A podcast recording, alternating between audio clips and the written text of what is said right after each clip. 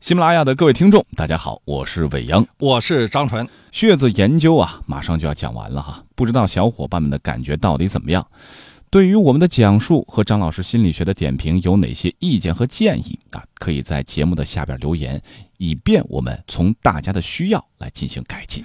雪字的研究其实就是讲了一个故事，那就是侯波因他的未婚妻被摩门教的先知的儿子霸占而复仇的故事，有点这个君子报仇十年不晚的意思。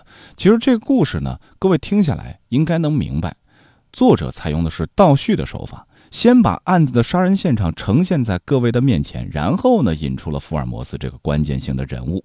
为了烘托福尔摩斯的形象，还不惜找来了两个苏格兰场的警察。故事当然层层递进，不到最后五分钟，他是不会揭开神秘面纱的，否则你怎么会往下看呢？对吧？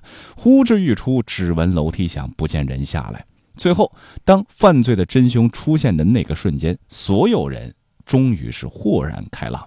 怎么会是这样的呢？啊，为什么会是这样的？所以您要是不仔细听的话，您都不知道这刘谦帽子的戏法，他到底是怎么给变出来的。呃，其实呢，你就算是你认真的听，你睁大了眼睛，你也未必就知道刘谦的帽子戏法是怎么玩的。更何况呢，我们现在说的这个戏法是伟大的侦探福尔摩斯的现实版呢。这十几集中间呢，有很多的问题，比如说很多人反映啊，说这个伟阳的声音那么好听啊，这个听着听着，突然就听到张嘴的声音，嗷的一声就出来了，所以非常不和谐。有人呢就给我说，说张老师啊，张老师啊，这是侦探小说，不是恐怖小说，是你啊，这嗷的一声出现了，你吓死人啊，你不偿命啊你？哎，其实还不能这么讲，我觉得哈，我这声音好不好听，这是次要的，关键在于我们整个讲述过程当。当中，我们是站在心理学的高度，所以张老师这“嗷”的一声出来的时候，也是提示大家，我们每一期的重点环节要来了。但是呢，我要讲一下欧阳节目的后面的录制啊，其实我也向这个伟阳老师一起来学习，就是如何讲故事啊，讲好故事啊，这样你就不会感觉到突兀了。哎，张老师还是特别谦虚的哈。作为心理学专家，我们在节目当中希望从另外一个层面来告诉各位，在福尔摩斯探案集当中，我们可以看到现实生活里边所能使用的一些心理学的方式方法，这才是我们的特色，这也是张老师带给这个节目与众不同的地方。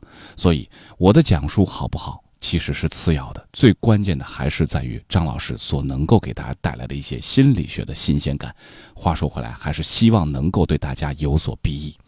好，当然我们说的还是福尔摩斯特案集了，我们要仔细讲。当然，希望大家能够仔细的听，和阅读不一样哈。看书的时候呢，我们是可以跳着看的，没看懂还可以回过头再翻上一遍。可是讲这故事，它可能就不一样了。如果有一些细节给跳过去了，那后面的破案它可能就连不起来，很多细节能不能串上，这也是福尔摩斯百年以来它的魅力所在了。对，我们在读福尔摩斯的过程中，觉得很多的细节就像有点赘语一样，其实并不是这样。比如说，我们在血子的研究中，当福尔摩斯到了劳伦斯的花园街凶杀案现场的时候，你会发现他从现场的外围就开始进入勘验的过程。哎，你看，他发现了几行脚印。那几行脚印对他很重要吗？判断脚印的特点以及几行脚印的走向，发现了犯罪分子遗留在现场的一些痕迹。这福尔摩斯是从外到内对现场进行勘验的，这在刑事侦缉中不是很少用到吗？因为老百姓听这个节目就想知道劳伦斯的花园凶杀案犯罪现场的中心到底发生了什么。嗯，所以在节目中呢，我们会呃对这些细节啊，有时候我们在读的过程中也会忽略。那在这种情况之下的话，如果我们如果不把后面的内容和前面的内容的话相互呼应，你就会发现我们读到后面啊。你可能就不能不容易理解，就是福尔摩斯最后的这个结论从哪里来的呢？嗯，是啊，其实我们很多朋友应该很喜欢看电影。那么对于电影而言，什么样的电影是好电影，或者说什么样的导演他是好导演，在于他会在整个故事的开篇做很多的伏笔，而最终在电影结束的时候，观众突然之间就明白了为什么前面会发生这样的故事。其实，在血子研究当中。柯南道尔就用了很多类似于电影这样的桥段，大家可以想一想，通过我们的讲述，是不是有一种看电影的感受在里面？还有不少的网友留言说：“哈，这个人死了就死了，你描述死亡时的恐怖表情有意思吗？你吓人不偿命啊！”其实我们反过头来再说一下啊，福尔摩斯检查追捕尸体这个环节，也是为了以后破案埋下的一个伏笔。比如说啊，死者失神的眼睛望着天花板，这种极其瘆人的描述，原因是什么呢？来听张老师讲啊。对，那是因为死者他不甘心就这么死去，人死了还有些未尽的事宜。哎，你看，这其实也是一种伏笔，留下了一些悬念在里边。对，人在临死的那一瞬间固化了表情和眼神，其实啊，就能够反映出他在临死的那个时候的那种状态。嗯，是，甚至我曾经听到过，就是国外可以通过。人在死之前，如果眼睛是睁开的哈，瞳孔还有记录最后看到的那个人的图像啊，或者说很多受害人的表情，都是给破案带来帮助的一些细节。再举个例子哈，比如说死者双手紧握，两臂伸开，双腿交叉，看上去临死前有过一番痛苦的挣扎，那种凶神恶煞的面貌和极其痛苦的表情，让人感到特别恐怖。为什么一定要描述恐怖呢？其实这是在暗示当事人在很短的时间里面很快的死去，而且死亡的过程一定是伴随着痛苦的经历。说明什么呢？说明追捕是非正常死亡的。哎，在故事情节当中还有一个重口味的地方哈，就是福尔摩斯还去闻了闻死者的嘴唇。福尔摩斯这样做是为了辨别死者是否被人毒杀。嗯。各位，如果您也从事这个行业的话，有没有学到这一招？或者您本来就懂得要去运用这样的技巧了？还有低消的额头、扁平的鼻子以及突出的下巴，看上去像一个古怪的扁平鼻子的猿猴，为什么要用这样的语句来描述死者死亡时面部表情？它的作用会是什么？对，连华生看到了这个面部表情以后，心里面都给吓了一跳。是。其实这就说明什么呢？他是暗示着当事人不是北欧地区常见的人种，否则也不会让华生医生，对吧？吓得心惊肉跳了。嗯，听张老师分析了那么多的细节哈，从中其实我们也还是希望所有的听众哈，对于刑侦学也好，或者是从心理的角度来判断某一些案件，能够学到一些东西，对我们的生活能有所帮助。再问大家一个问题：各位知道怎么来辨别人的血统吗？啊，其实从体质人类学的角度说，北欧地区因为它是地处高寒地带的嘛，天气寒冷，所以鼻子它就特别的高挺啊，空气透过鼻腔加温，然后才吸入肺部，以保护肺部不受寒冷的侵蚀。所以各位，如果您的鼻子特别高挺，不是通过后期的这个整容做出来的哈，可能您的祖上在这类地区待过。还有一点，低纬度地区，比如说非洲啊、南美啊、新西兰。有毛利人啊，就因为天气炎热，鼻子就比较低矮，以保证肺部能够及时的散热。所以呢，搞刑事侦缉的人一看就知道你大概是南方人种还是北方人种，到底哪儿的？对，还有一些呢，就是假如我们的听众可以学点其他的东西，假如你的孩子，比如生下来的时候屁股上或者腰上面有胎记，对吧？老人就就会说啊，说屁股上那个胎记啊，是投胎的时候被阎王老爷一脚给踹的。其实呢，有胎记啊。是东方的，就是亚洲人，它属于蒙古利亚种独有的。嗯，欧洲人是没有这个胎记的。嗯，那这种有有这种胎记，它很显然它不是这个欧罗巴种吧？嗯，那如果你的这个胎记不是太清晰。那可能呢，就是蒙古利亚种和欧罗巴种的串串啊。听完张老师说这话之后，估计很多的听众要马上脱了裤子看看自个儿屁股上这个胎记哈，到底是模糊不清的，还是特别特别的清晰的哈？确认一下自己是不是串串。过一段时间它就消失了。那过一段时间，但是我们依然可以从什么呢？中国人的面部能够找到一些欧罗巴或者是蒙古利亚种的这个印记。你比如说，在我们这个下眼睑和上眼睑中间的交叉的位置，如果你是上眼皮压着下眼皮的，中间有个蒙古褶，那就典型的蒙古利亚种。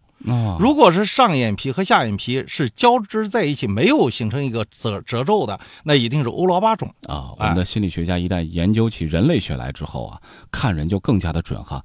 那在我们中国古代是不是就已经有那么清晰的区分了呢？张老师，哎，是的。你比如说，在中国的古代啊，其实各色人种都有。白种人啊，在中国曾经是一个非常普遍的存在。哦，你看，在古代先贤中，包括一些帝王中，我们总觉得名人一定要有异象，嗯，就跟我们长得不大一样，是，对吧？嗯，你比如说这个形容皇上，尤其像秦始皇，那秦始皇他就是什么呢？他那个嗯鼻子就是很高的，所以《史记·秦始皇本纪》里面就说啊，秦王为人叫风准、长目，还有鸷鸟鹰。什么叫风准啊？其实风准就是鹰钩鼻子，长目就是西方人的那种眼，没有蒙古折的，那就是不是丹凤眼。还有鸷鸟鹰，就像老鹰一样突出的胸肌，八块腹肌呀。所以《太平御览》上说，说秦始皇身高有八尺六寸，相当于现在的一米九六高。我这个你看秦始皇这个让很多的人尖叫的中国美男子，其实就是一个东西方人种的融合的典范。而且秦王朝的族源啊，很史籍上就说他是西戎，也就是来自于西域的。我们的这个祖上秦始皇大人虽然是个美男子，但是是西方品种啊。对，你怎么看怎么像什么呢？像西方人，就有点像什么呢？像古罗马时期的尤利乌斯·凯撒那种英雄，就是西方的英雄，胸肌非常发达啊那身体非常彪悍的鹰钩鼻子那。但是我也有另外一个猜测哈，可能也是在古代的这些文献当中，需要把历史当中的一些特殊人物啊、能够烘托出来，所以用了一个与当时的普通人不太一样的这种描述。这个也许也可以成立，因为我们也知道，比如说在我们隔壁的一个国家，对吧？他可能是太阳的儿子，嗯啊，或者说是天上一颗星星突然之间就掉到了他妈的肚子里边儿，对啊，也是有这种描述的嘛。所以这个是不是古人的杜撰也不好说也，也不好说。啊你看，不过我有一个证据是什么呢？那你看秦朝秦始皇的兵马俑里面的那些兵马俑，个个其实都有点像什么呢？啊有点像欧罗巴，鼻子都是很高的。嗯，我们看到了四川的三星堆文明和金沙文明，完全都是欧罗巴。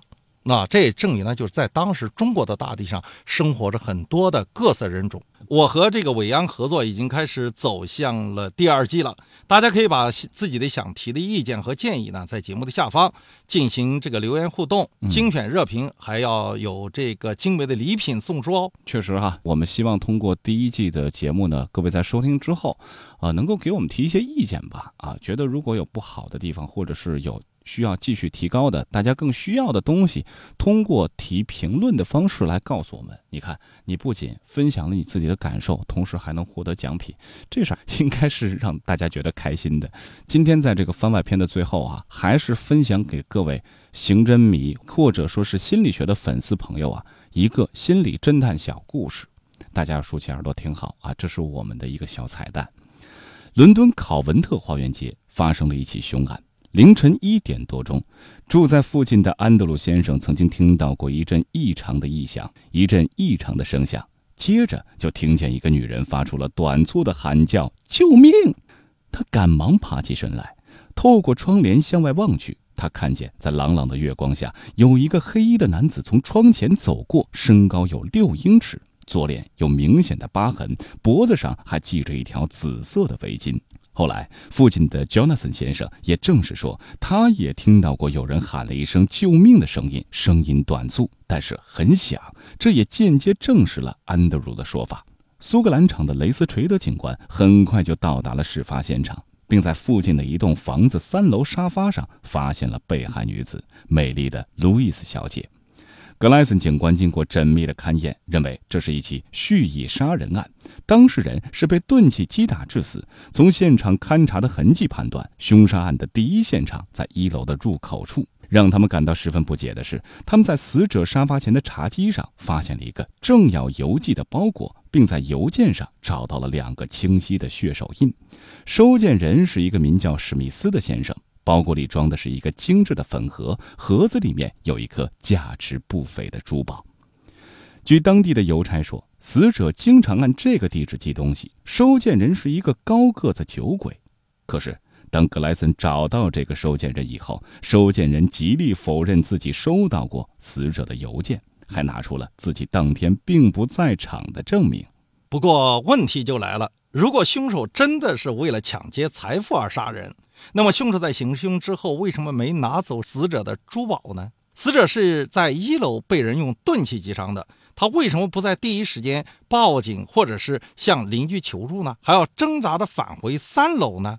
咱们来捋一下，在上述案件当中呢，出现了 Andrew、Jonathan、史密斯、邮差，谁的嫌疑是最大的？如果您是作者的话，接下来的案情您会如何展开呢？节目下方的留言区告诉我们您对这个案件的答案。咱们下期再会，下期公布答案。